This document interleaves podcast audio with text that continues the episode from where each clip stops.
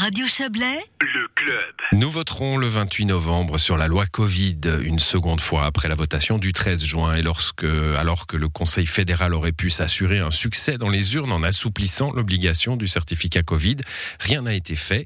Alors Alain Berset a-t-il manqué de jugeote politique? C'est la question que se pose notre correspondant à Berne, Serge Jubin, dans sa chronique des pas perdus.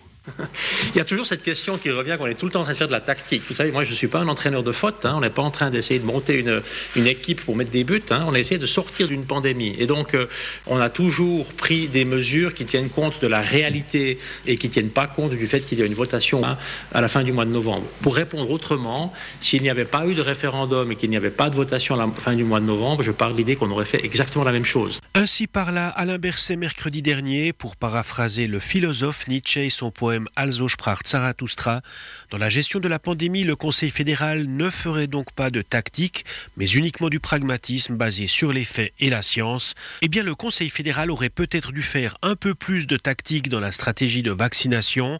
Trop satisfait d'avoir acheté en grande quantité ce qu'il a présenté comme les deux meilleurs vaccins à ARN messager, à l'inverse, le gouvernement ont cru naïvement que les Suisses se précipiteraient dans les centres pour se faire inoculer la double dose qui permettrait de sortir de la crise. Grosse erreur, certes la vaccination s'est faite à un bon rythme avant l'été, mais les signes d'un essoufflement étaient déjà perceptibles en juin et depuis la rentrée, il n'y a plus de véritable stratégie de vaccination, sinon l'inefficace discours officiel incitant les indécis à s'informer. Si sortir de la crise, c'est le vaccin, il fallait autre chose que ce qui a été proposé depuis trois mois et notamment une tactique. D'autres pays européens ont agi avec de véritables stratégies, avec par exemple le vice-amiral Enrique Gouveia et Melo au Portugal, avec un résultat correspondant aux objectifs.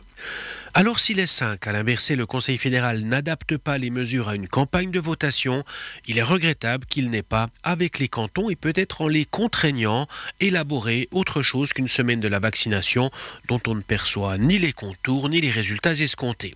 Bon gestionnaire au jour le jour durant la crise, le Conseil fédéral a cru qu'il suffisait d'offrir des vaccins, des tests et un certificat pour que les Suisses marchent dans la combine.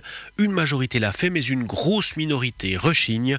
Quand la fin justifie les moyens, on aurait préféré un Conseil fédéral meilleur tacticien. Voilà pour cette chronique signée Serge Jubin.